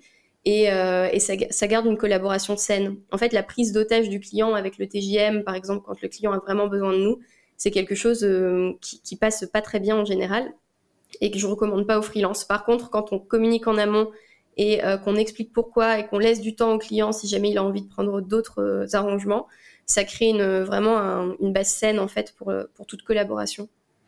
Et je trouve ça intéressant, le, tu vois, par exemple, de, tu es, à quelques mois déjà avec, un client en relation, etc., de, prendre le temps de, l'interroger un peu sur comment est-ce qu'il euh, il voit notre relation, euh, est-ce qu'il est satisfait, euh, qu'est-ce que tu as bien réalisé, qu'est-ce que tu pourrais améliorer, etc. En fait, tu le mets aussi dans une position où derrière, quand tu lui annonces que, bah, vous voyez, ça se passe bien, mais par rapport à tout ce que j'ai fait, etc., moi, je vais aussi augmenter mes prix, je trouve que ça peut aussi mieux passer parce que le client aussi se rend compte du coup factuellement par rapport à ce qu'il a pu te dire qu'effectivement la relation se passe bien et que par rapport au, retour sur investissement que lui a euh, par rapport à ton travail, bah en fait euh, ça peut justifier aussi une augmentation. Euh, alors il s'agit pas de faire de doubler ou tripler ton TGM un peu du jour au lendemain, mais ça peut justifier une augmentation, tu vois, de 10-15% potentiellement de, ton prix. Là-dessus d'ailleurs, je crois que tu en parlais, je sais plus si c'est sur Instagram ou LinkedIn, mais tu parles un peu toi de ton évolution des TGM. je pense que ça peut être intéressant au moins pour que les gens puissent se rendre compte de bah, comment est-ce que tu fais évoluer tes TGM depuis, euh, ça fait maintenant deux ans et demi de mémoire que, euh, euh, tu t'es vraiment lancé. Comment est-ce que tu as, un peu fait évoluer ce TGM-là depuis, que tu as, démarré? Alors, j'ai démarré à 400 euros jour il y a deux ans et demi. Et aujourd'hui, je suis passée à 600 euros jour. Donc, je pense que j'étais en, en, sous, j'étais un peu en dessous du prix du marché en tant que consultante à 400 euros jour. j'ai fixé ce prix de façon totalement intuitive. Et je pense que pour un freelance, en fait, il faut absolument se sentir légitime. Alors souvent, on, sous-facture parce qu'on on est aussi, on a aussi un peu le syndrome de l'imposteur et on n'ose pas facturer plus. Mais, c'est important de choisir un prix avec lequel on se sent à l'aise parce qu'on va être en, mesure de le pitcher. Il va pas avoir de gêne quand on va l'exprimer. Et ensuite, je l'ai monté à 600 euros jour parce que je me suis rendu compte, euh, j'ai estimé un peu le prix de marché que j'aurais si j'étais salarié. Je me suis dit qu'une une freelance ou un freelance euh, euh, qui fonctionne, enfin qui, fonctionne bien, qui vend bien, a un carnet de commandes d'à peu près 100 jours facturés par an. C'est la moyenne que, je, perçois quand on est sur des missions euh, à court ou moyen terme. Et donc, à partir de ça, j'ai estimé euh, que, pour faire 60-70 000 euros de chiffre d'affaires par an, euh, on était sur du 600 euros jour. Et, finalement, le marché accueille très bien ce, TGM parce que parce qu'en effet, c'est quelque chose qu'on voit dans, le secteur du conseil. On est entre 600 et 1200 selon l'expertise, le, type d'industrie. bien sûr, les professionnels du, du, numérique sont, beaucoup mieux lotis par rapport à ça, mais euh, sur du conseil stratégique euh, euh, et, managérial, on est, sur ces tarifs-là. Et, donc voilà, c'est progressivement que j'ai construit mon TGM, j'ai pris confiance, j'ai vu que ça passait aussi avec les clients, j'ai vu que les clients étaient très contents, donc ça a un peu enlevé ce syndrome de l'imposteur, le fait de me dire que en fait j'avais l'impression quand tu facturais que j'enlevais quelque chose à mes clients au départ. Euh, et, finalement, aujourd'hui, je me rends vraiment compte que je leur rends service et qu'ils sont très contents de me payer. Donc, euh, donc je pense que ça vient avec le temps, la, la, confiance en soi, de, d'augmenter ses tarifs et de et de et d'avoir un TJM élevé, ça vient pas du jour au lendemain. Je pense qu'il faut il faut se donner des preuves et démarrer là où on se sent bien, sinon on se on va on va pas euh, réussir à pitcher son, son prix de façon sereine. Et ce qui est intéressant, c'est que, alors oui, c'est, ça, paraît élevé euh, quand tu es un petit peu extérieur à, cet environnement-là, mais euh, tu vois, en deux ans, il y a eu 200 euros d'augmentation, ce qui est pas non plus énorme. Et j'ai l'impression quand même, en t'écoutant, euh, que c'est aussi très lié, et tu peux te permettre d'augmenter tes TGM quand tu es beaucoup identifié comme quelqu'un de référence sur ton secteur d'activité ou ton domaine. Et donc, c'est très lié à la spécialisation. Et là-dessus, tu avais un concept que je trouvais intéressant qui était étiquette et ombrelle. Est-ce que tu peux en parler? Parce que je trouve que c'est, enfin, je trouve que l'image est, très très parlante euh, quand tu es freelance et que tu te poses toutes ces questions-là. Euh, du coup, je veux bien que tu nous, tu, tu, me réexpliques un petit peu ce qu'est l'étiquette versus ombrelle et comment tu passes de l'un à l'autre. Oui. Euh, alors, étiquette versus ombrelle, c'est deux images que j'utilise quand je parle de, la marque personnelle ou du positionnement. En fait, quand on est indépendant aujourd'hui, on peut soit avoir un nom de métier euh, que tout le monde comprend. Donc c'est un métier étiquette de type graphiste, euh, euh, rédacteur web, développeur web, etc. Donc ça, ça va être plutôt un métier étiquette. Et puis on peut avoir un métier, un nom ombrelle un peu qui regroupe toutes ces activités. Donc moi, c'est mon cas. Aujourd'hui, quand je me dis consultante et formatrice en économie freelance, on a du mal à comprendre concrètement ce que je fais, ce que je produis, les résultats tangibles que j'apporte. Par contre, on comprend l'industrie dans laquelle j'évolue. Donc, euh, quand on a un métier étiquette, un métier qui rentre dans une case, en fait, on va plus facilement réussir à avoir accès à des clients parce que les, clients vont comprendre tout de suite ce qu'on peut faire pour eux. Quand on est graphiste, tout de suite, on, sait, ce qu'on produit. Euh, par contre, comme on a un métier étiquette, on va être comparé énormément aux autres professionnels de son secteur, puisqu'il suffit de faire une recherche sur Internet pour trouver des milliers de profils qui correspondent. Donc voilà un peu les avantages et inconvénients de l'étiquette. Et donc moi j'encourage les freelances à plutôt, alors l'un n'est pas mieux que l'autre, hein, mais je pense que c'est plus facile d'avoir un métier ombrelle.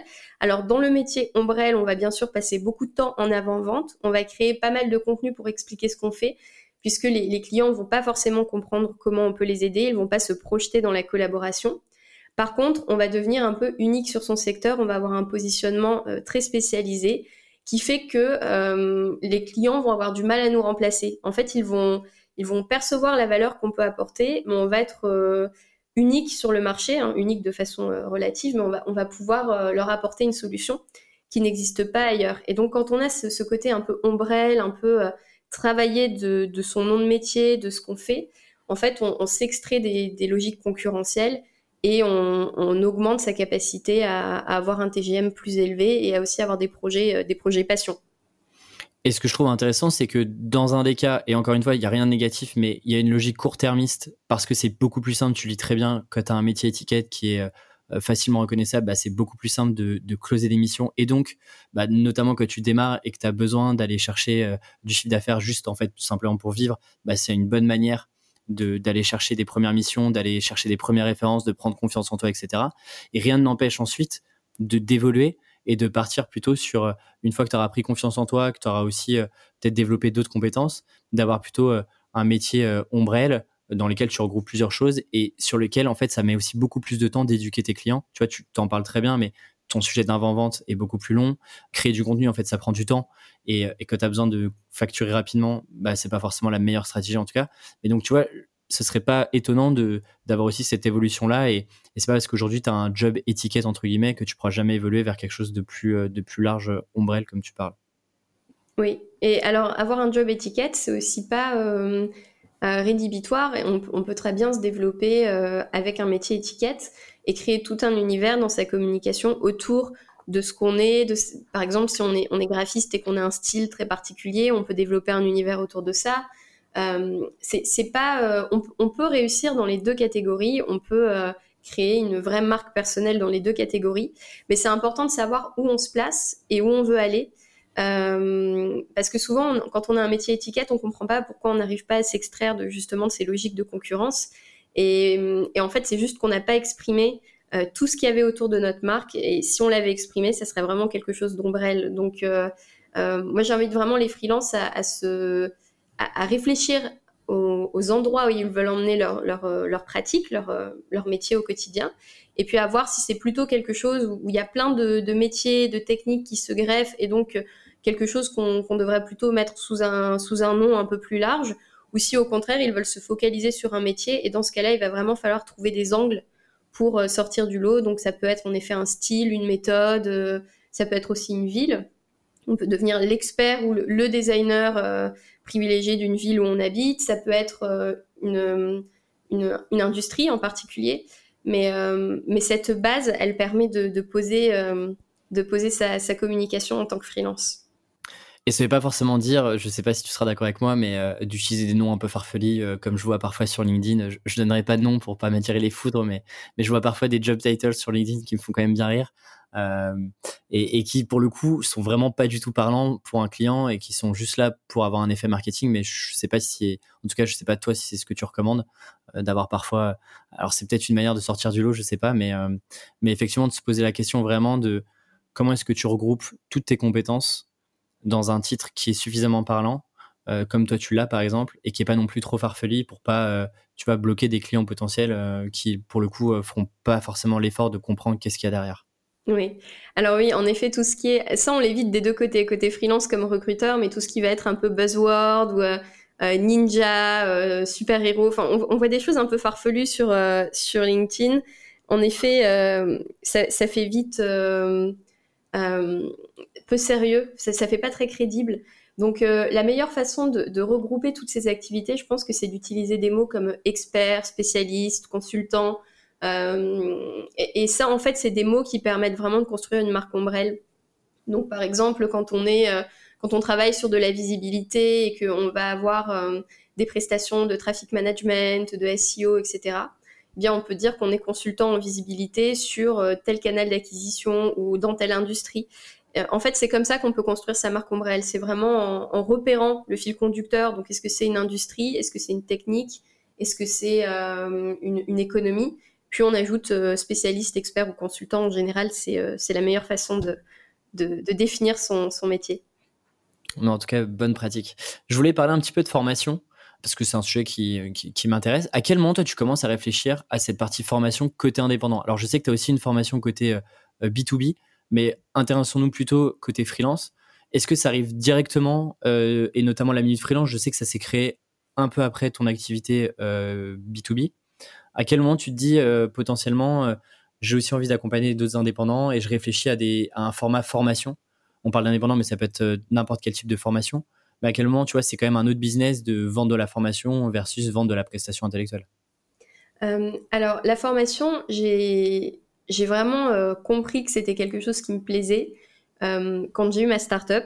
tout simplement parce que quand on avait de nouveaux, nouveaux freelance traducteurs, il y avait toute une phase d'onboarding où il fallait leur expliquer un peu notre façon de sous-titrer les films.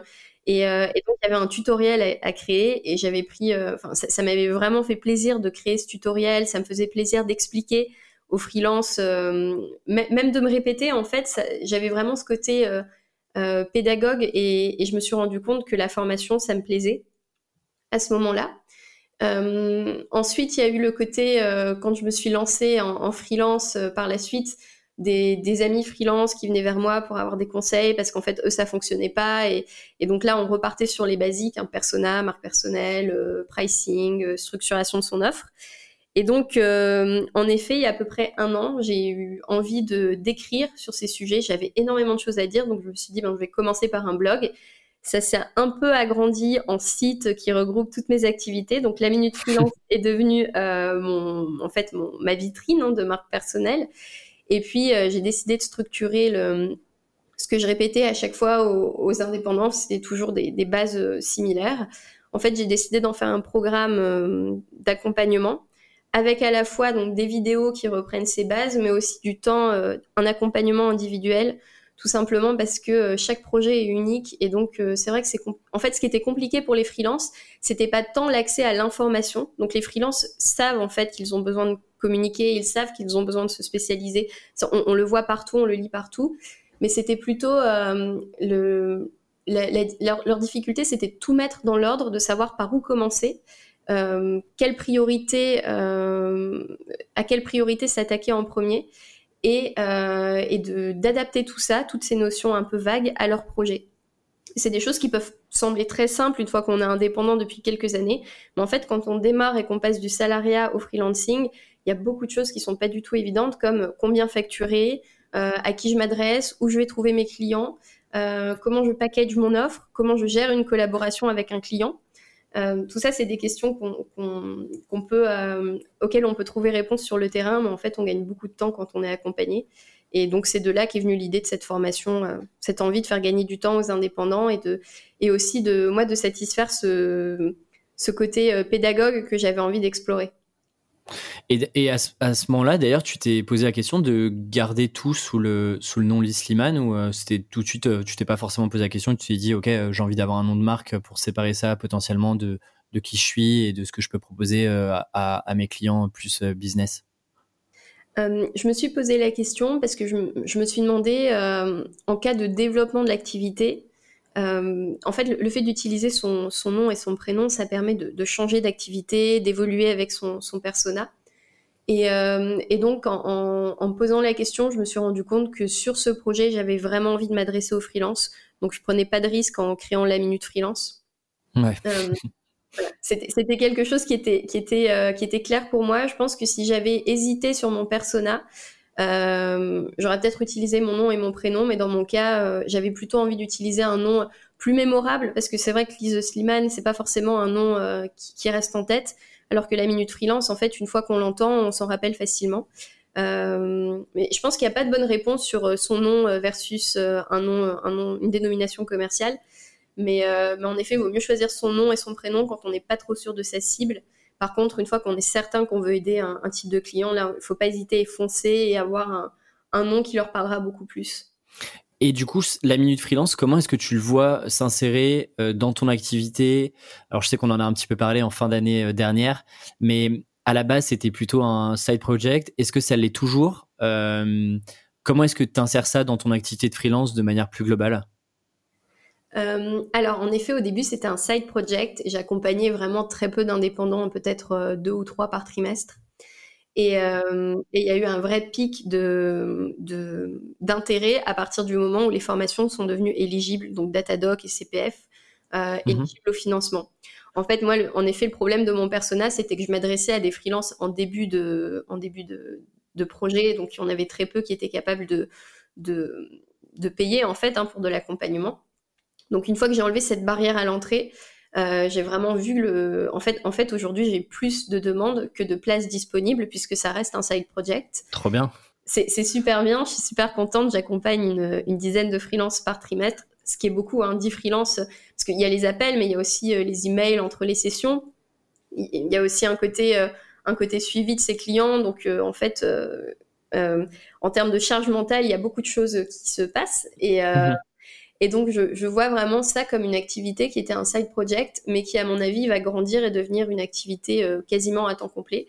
J'ai envie d'accompagner à la fois les freelances, mais aussi les entreprises. Euh, par contre, je pense que les freelances, on, va passer sur du, 80-20, 80%, de freelance et 20% d'entreprises, là où l'année dernière, c'était le contraire. D'accord, ok. Bah, en tout cas, intéressant et bah, félicitations d'avoir autant de, personnes. C'est un problème de luxe qui est, qui est, qui est pas donné à tout le monde, donc, euh, donc bravo pour ça. Sur la partie formation, tu vois, alors c'est une conviction personnelle et tu me diras si tu n'es pas forcément aligné avec ça, mais tu vois, moi, je me dis, avant de lancer une formation, je trouve que tu as un peu deux grandes cases à cocher. Alors, bien sûr, il y en a d'autres, hein. mais, euh, mais tu vois, pour moi, il y en a deux qui sont vraiment essentiels quand je regarde un peu tous les formateurs et, que je me documente là-dessus. Mais tu as le côté crédibilité. En gros, globalement, bah, euh, qu'est-ce qui va faire que euh, les futurs acheteurs et les futurs élèves bah, achètent chez toi? Et tu as l'autre côté qui est plutôt l'audience. En gros, comment est-ce que tu fais pour minimiser globalement ton risque de rien vendre et potentiellement co-construire un programme avec des bêta-testeurs, etc sur la crédibilité, euh, clairement, tu, l'as eu euh, par tes expériences. Euh, sur l'audience, comment est-ce que tu fais Parce que c'est quand même plus difficile. Comment est-ce que tu fais pour développer cette audience-là? Parce que tu vois, la minute freelance, ça a 9 mois. Qu'est-ce que tu as mis en place pour avoir. et d'ailleurs, est-ce que toi, tu as eu besoin d'une taille critique d'audience pour, tu vois, avoir ce flux continu de clients, de potentiels clients qui arrivent de manière continue à chaque trimestre Mhm. Euh, alors c'est euh, super intéressant. Moi j'ajouterais juste, en plus de, des deux euh, facteurs que tu as, que as indiqués, c'est qu'en fait pour être formateur et vendre, il faut absolument qu'on apporte des résultats aux clients. Donc on peut avoir un super business qui fonctionne et pas être capable de, de transmettre cette connaissance de façon, de, de, façon suffisamment forte pour que les, les personnes aient des résultats. Donc en fait, oui, c'est vrai c'est vraiment, la base. C'est pour ça que des fois, on voit des formateurs euh, qui n'ont pas une très forte crédibilité, mais qui cartonnent, tout simplement parce qu'ils sont capables de déclencher chez les personnes qu'ils accompagnent euh, des actions et euh, des résultats. et donc moi, en fait, je, suis vraiment partie de ça. Je me suis dit, je veux trouver un framework, je veux trouver une pédagogie, une méthode euh, qui provoque des résultats. Donc j'ai d'abord commencé par du coaching, donc euh, tout simplement euh, avec des petits messages sur LinkedIn, juste une, une, page de vente très simple et pas mal de prospection. En fait, je J'étais dans pas mal de groupes aussi sur Facebook où j'échangeais avec, avec des personnes qui débutaient. Donc au départ, j'ai commencé par coacher gratuitement. Ensuite, euh, j'ai commencé par faire payer les, les, les, personnes que je coachais vraiment un prix, un prix très bas.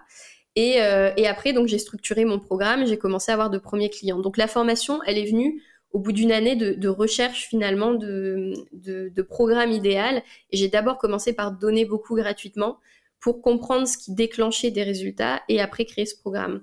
Donc c'est beaucoup plus simple de vendre une formation quand on a des témoignages, quand on a réussi à avoir des résultats côté client.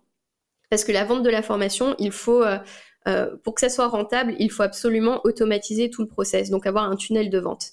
Et euh, donc pour avoir un tunnel de vente, il faut aussi avoir une communauté, une audience. Et donc là encore, dans les bases, dans ce qu'il faut avoir avant de lancer sa formation, je pense qu'il faut avoir une communauté, euh, que ce soit sur un blog, sur euh, une plateforme, un, réseau social.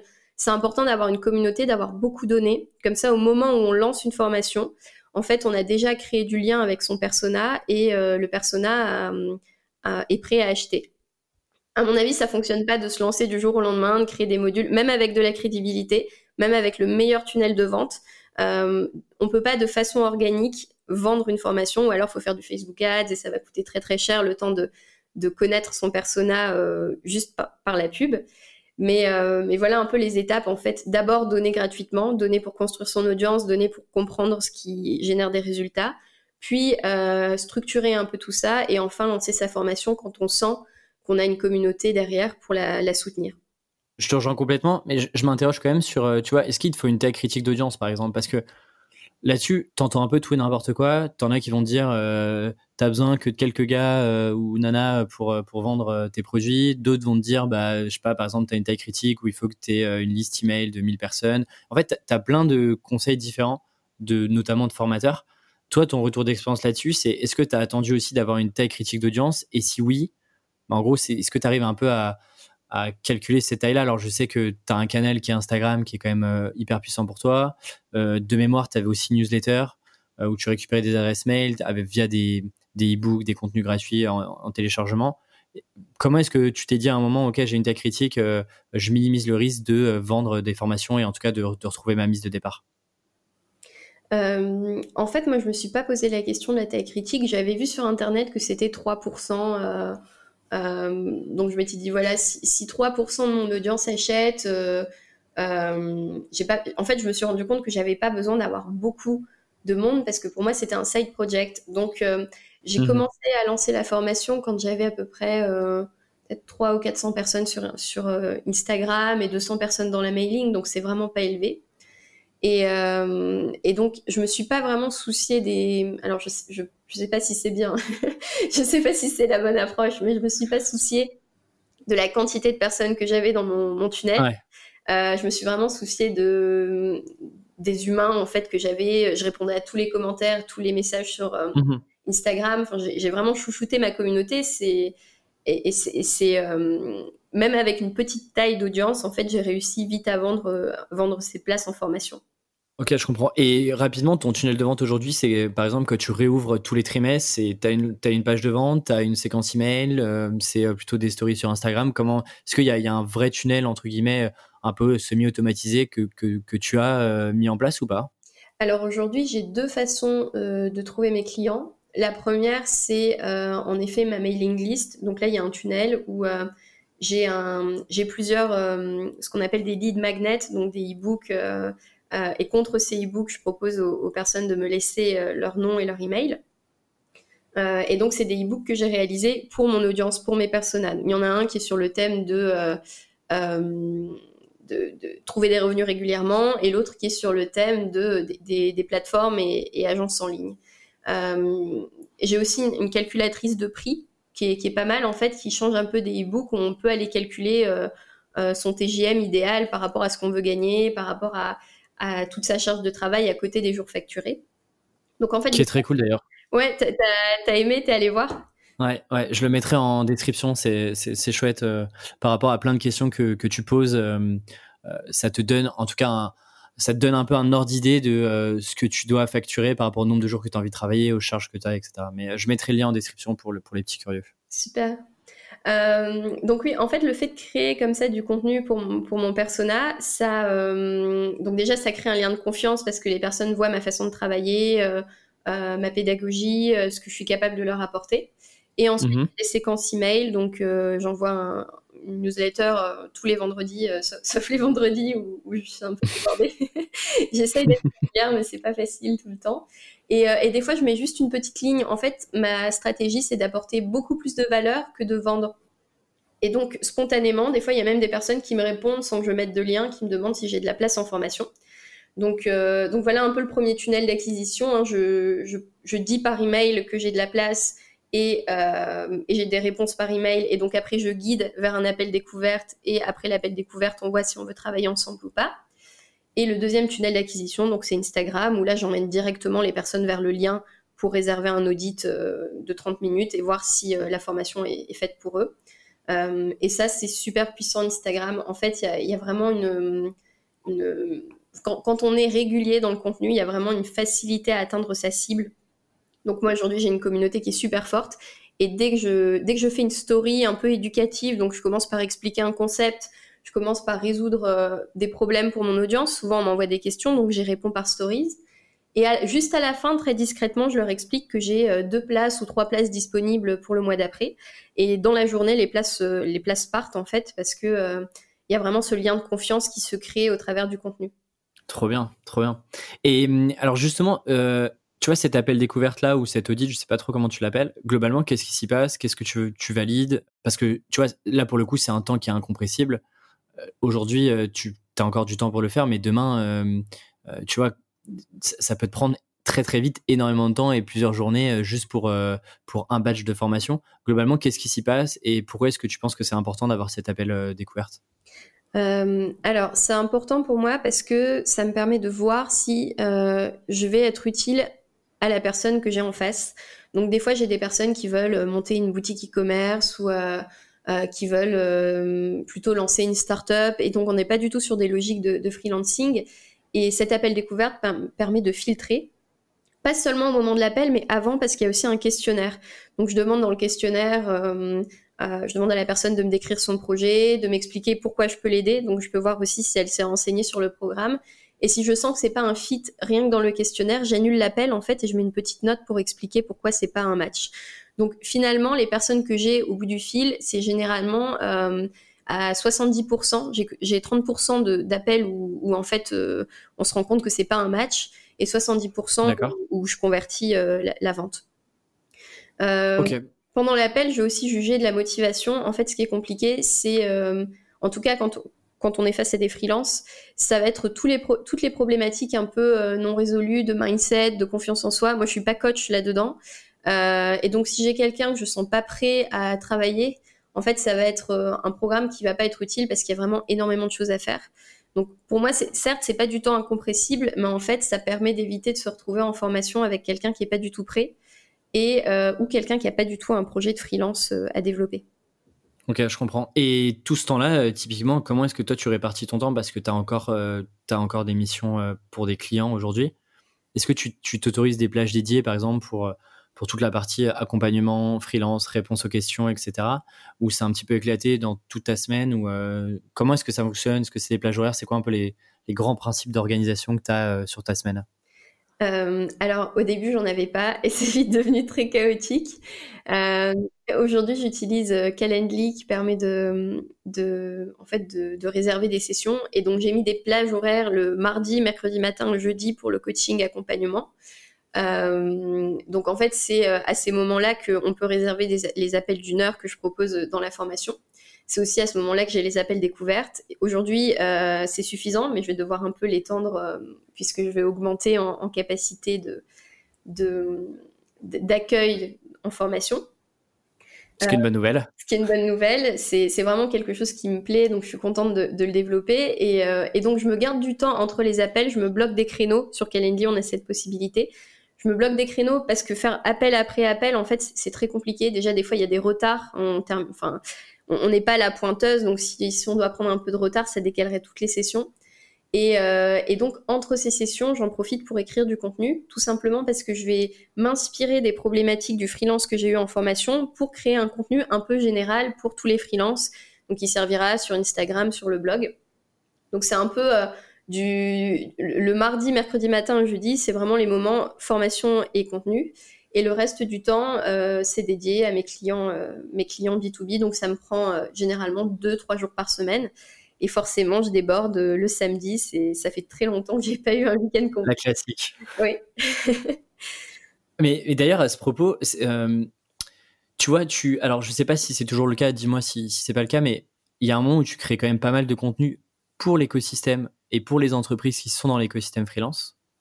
Et à côté, tu avais quand même, euh, tu développais ce projet de la minute freelance. Est-ce que tu t'es pas dit un moment, euh, euh, ok, une entreprise me paye potentiellement pour écrire du contenu, pour éduquer à la fois les clients, mais aussi les freelances. et c'est ce contenu-là, en fait, et le temps et la qualité des contenus que je suis en train de produire pour des clients, en fait, il pourrait me servir pour la minute freelance et pour éduquer euh, mon propre persona à moi et euh, potentiellement montrer la valeur que j'ai parce que c'est en mon nom, etc. Est-ce que tu as eu cette problématique-là où tu t'es dit, euh, OK, d'un côté, en fait, on me paye pour ça, mais de l'autre, si je vois plus long terme, bah, en fait, c'est des contenus que je pourrais pas réutiliser potentiellement pour la minute freelance. Est-ce que tu as déjà eu ce truc-là de te dire, comment est-ce que j'arbitre tel et tel contenu entre tes clients et puis, et puis ton projet à la minute freelance? Oui, alors j'ai eu, en effet, j'ai eu cette réflexion. Au départ, je l'avais pas. Euh, tout simplement parce qu'il y a énormément de choses à écrire sur l'économie freelance et que euh, pour moi c'était euh, l'occasion de passer par un, client, c'était l'occasion de donner plus d'impact à mon contenu parce que mes clients ont beaucoup plus de visibilité. et en, général, ils mettent mon nom, donc c'est quelque chose qui renforce ma marque personnelle aussi, puisqu'ils ont, alors ils sont pas obligés, mais généralement je suis citée comme auteur, donc c'est, moi ça me satisfait en tout cas. Par contre, il y a quelque chose qui s'est passé il n'y a pas longtemps et qui m'a donné justement envie de mettre l'accent sur la formation. C'est qu'en fait, euh, j'avais plus envie d'écrire pour mes clients. Euh, je me traînais un peu pour, euh, pour cette phase d'écriture. Et j'ai énormément envie d'écrire pour la minute freelance. Donc en fait, je voyais bien que les matins où je devais faire mon contenu, je traînais des pieds, j'étais pas productive, c'était très très compliqué. Et c'est là que je me suis rendu compte qu'il fallait que je change de modèle euh, et que parce qu'aujourd'hui j'ai vraiment envie de mettre l'accent sur la minute freelance et sur l'accompagnement côté client B2B comme côté freelance, hein, l'accompagnement des deux côtés, mais j'ai moins envie d'être dans l'opérationnel et la rédaction de contenu pour des clients des, des, entreprises tierces. Ok, je comprends, mais c'est une bonne réflexion que parfois je me pose aussi alors sur d'autres sujets plutôt marketing, mais mais c'est pas évident de dire l'arbitrage entre euh, ok tu le fais pour tes clients ou tu le fais un peu pour toi et, et tu construis un, un, asset un peu plus long-termiste. Euh, et je trouve que c'est pas évident de tu vois de, de, de, de, balancer ça et de, et de, de dire ok est-ce qu'il y a un moment où bah, tu prends pas le petit risque entre guillemets de te dire ok je, je crée ça pour moi et je développe euh, je développe tout ce contenu là juste pour moi en fait. C'est pas c'est pas toujours évident. C'est vrai. Je te propose de passer aux dernières questions du podcast. Oui. Alors première question est-ce que tu as des inspirations ou des personnes d'ailleurs ou des entreprises que tu observes euh, et qui te donnent des idées, soit sur ton sur la manière et ta vision de, du freelancing aujourd'hui et surtout de la manière dont tu as envie de conduire tes projets euh, sur le plus long terme? Oui, alors euh, je m'inspire pas mal de, de blogueurs anglo-saxons, notamment dans leur, leur façon de... Donc tout ce qui va être finance personnelle, développement personnel, développement d'entreprise je suis euh, passionnée par euh, tout ce que Seth Godin peut écrire. Donc notamment, il avait pas mal expliqué la différence entre freelance et entrepreneur, et c'est quelque chose avec lequel je résonne beaucoup. donc je vais m'inspirer de son blog, je vais m'inspirer aussi de Neil Patel dans tout ce qui est marketing. parce que je trouve qu'il explique des choses qui sont très complexes et plutôt des choses qu'on applique quand on a une grosse boîte, une structure sur laquelle on veut, on veut développer son marketing de façon, enfin avec une équipe. Mhm. Et moi, j'aime beaucoup prendre ces concepts-là et les distiller à l'échelle d'un freelance, euh, un freelance qui a du temps limité. Donc, c'est aussi une, grande source d'inspiration. Et euh, Ramit Sethi, que je crois que tu connais aussi en finance personnelle, tout simplement parce qu'il a, euh, alors il a créé pas mal de cours en ligne sur la négociation, euh, monter sa boîte en freelance, euh, créer une formation, mais aussi, euh, je trouve qu'il a une vision qui est très saine de, l'entrepreneuriat et des finances personnelles. Il vend pas le rêve un peu de de l'infopreneur qui du jour au lendemain réussit et cartonne. Il montre vraiment que la réussite professionnelle c'est progressif. en termes de finances personnelles, il a aussi des, des des choses qui sont très euh, très basiques, très saines, et, euh, et donc c'est quelqu'un qui m'inspire à, créer du contenu qui va dans ce sens. Donc à toujours rappeler que en fait euh, l'entrepreneuriat c'est pas tout rose et que ça prend du temps et que donc c'est une stratégie à avoir sur le long terme. Et, je te rejoins complètement. Et pourtant, tu vois, euh, il a appelé son blog et c'est dommage. Et, et, je pense que côté, alors je pense pas que ça le, ça le pénalise euh, parce que c'est quelqu'un qui marche très très bien aux États-Unis. Mais tu vois, en France, euh, on est tout de suite. Son blog s'appelle I Will Teach You to Be Rich. Enfin, en tout cas, son sa boîte s'appelle comme ça. Et c'est vrai que je trouve que son titre reflète pas forcément ce qui te, tu vois, c'est un titre assez prétentieux là où en fait son contenu est super éducatif et, euh, et pas du tout bullshit et pas du tout euh, recette miracle, ingrédients secrets, euh, shortcut, etc. Donc effectivement, Ramit City c'est une très bonne ressource. c'est quoi tes rêves, tes ambitions là, à la fois pour, pour 2020 ou, ou dans les prochaines années, si tu arrives un peu à te projeter allez, d'ici 5 ans? Alors, d'ici 5 ans, bonne question. je, honnêtement, je, je veux juste continuer à faire ce que je fais aujourd'hui. Alors, le rêve pour moi, ça serait de d'ajouter d'autres personnes au projet, pas en tant que, structure ou entreprise, mais peut-être, euh, euh, tu vas avoir des professeurs invités dans les formations, peut-être euh, avoir beaucoup plus de formations aussi que celles que j'ai aujourd'hui. Donc, j'ai vraiment envie de développer cet angle de formation. J'ai envie de, de, continuer à construire un écosystème autour de la minute freelance, donc de clients, de partenaires. Mon, rêve, ce serait aussi d'avoir des, grands moments de création de contenu, donc pouvoir me permettre chaque semaine d'avoir deux jours pour créer, créer des articles. C'est quelque chose qui me passionne, donc pourquoi pas un modèle de rémunération avec euh, des articles sponsorisés. Aujourd'hui, j'ai plutôt des, demandes en termes d'affiliation et en termes de, cadeaux gratuits, en fait, mais j'ai pas encore euh, cette taille critique de communauté pour euh, être rémunéré pour la production de contenu. Donc ça, c'est quelque chose qui me plairait aussi. Euh, et, donc, j'aimerais continuer d'accompagner des, clients en B2B, peut-être même de, faire ça avec une équipe, donc sous forme de petits collectifs, euh, tout simplement parce que c'est quelque chose qui se fait sur site à Paris. Et donc, souvent, on a besoin d'être plusieurs euh, parce que c'est des équipes qui sont, qui sont quand même grandes. et je pense qu'on pourrait mieux servir les clients en étant des petites équipes que moi toute seule avec ma force de travail de une personne. Donc, euh, donc voilà un peu l'ambition, euh, l'ambition que j'ai. Après, je suis très contente. Euh, c'est un peu bizarre de, dire ça. Hein. C'est pas un manque d'ambition, mais je suis très contente avec le déroulé des choses aujourd'hui. c'est déjà très bien. Voilà. Donc, euh, donc en fait, si ça restait la même, si ça restait la même chose, je pense que je serais quand même épanouie et contente de mon activité. Et ce qui est chouette, c'est qu'on revient un petit peu au, tout début de l'épisode où tu parlais. En fait, là, tu, tu te retrouves aussi à, avoir un projet un peu plus grand que le simple projet freelance euh, personnel euh, qui t'appartient à toi. Où tu vois, tu commences à parler de, de, de t'entourer euh, sans avoir des salariés forcément, mais tu vois, tu, on revient un peu sur un projet entrepreneurial intéressant. En tout cas, je trouve ça, je trouve ça cool. Est-ce que tu as une tu as une ressource euh, que tu recommandes euh, ou, euh, ou, même un livre que, que tu as lu récemment et qui t'a marqué? Alors, en ressource, ça peut être aussi, je sais pas, d'autres podcasts, une chaîne YouTube que tu as remarqué ou même un blog. tu veux dire pour les indépendants ou en général? Écoute, pour les indépendants ou alors autre chose, mais qui t'a permis de, de, repenser différemment peut-être ton activité ou, ou qui peut potentiellement ouais, servir les indépendants. Euh, alors, j'ai beaucoup aimé le livre de The Family qui est sorti il y a pas longtemps, euh, Lyon, le livre des, en fait, des salariés de start-up. Mhm. Ça s'appelle Le livre de la jungle, pardon. Le livre de la jungle. En fait, c'est un, livre où, euh, où tu explores les différentes facettes d'une entreprise. Donc, ça parle de, de marketing, de gros hacking. Enfin, c'est très. Il y a énormément de valeur dans ce livre et j'ai trouvé que même à l'échelle de freelance, j'étais capable de réutiliser certains concepts c'était un peu le livre, il est un peu construit comme une boîte à outils. Donc, euh, au fil des différents chapitres, on a, euh, on a des liens, on a des, idées de logiciels. J'ai trouvé que c'était très bien construit. Donc, c'est la dernière lecture qui m'a beaucoup apporté.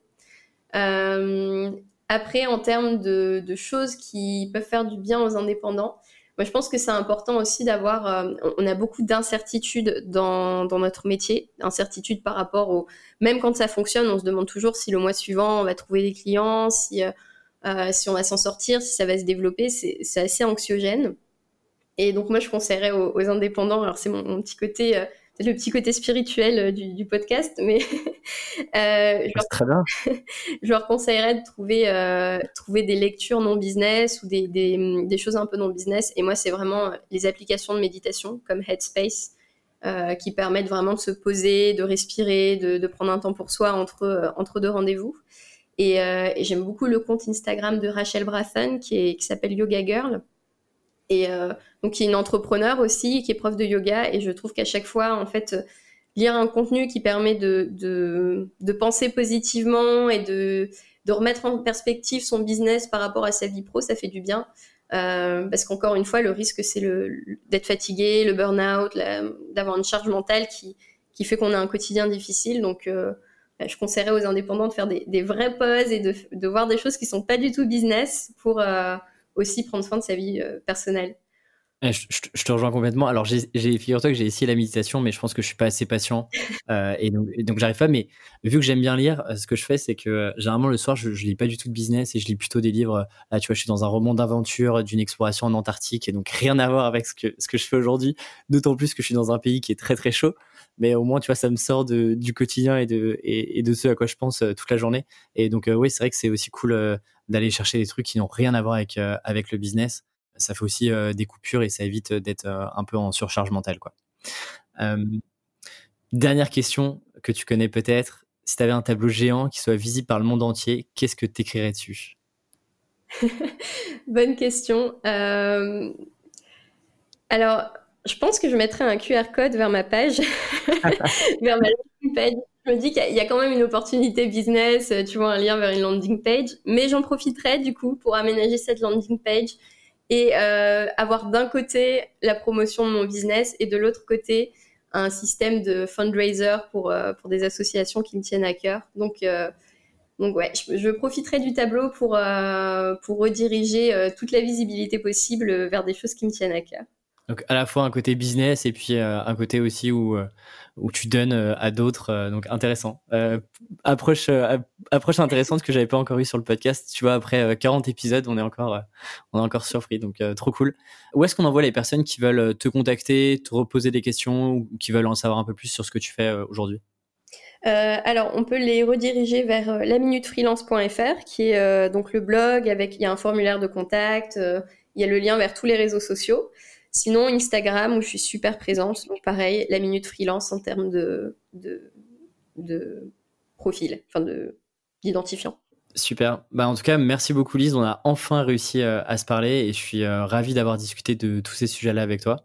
Je te souhaite bon courage dans tes projets et puis je te dis, je te dis à très vite. Merci beaucoup. Salut. Salut. Si vous êtes encore là, déjà merci. J'espère que l'épisode vous a plu. Alors le meilleur moyen de soutenir Tribu Indé, eh bien c'est de noter le podcast sur votre plateforme préférée, Apple Podcasts, iTunes ou votre application Android. Parlez-en aussi autour de vous, c'est l'un des meilleurs moyens de faire connaître le podcast. Et encore une fois, mille merci pour vos retours et vos encouragements. Tribu Indé est définitivement la meilleure communauté d'indépendants. Et quant à nous, on se retrouve dans 15 jours. Salut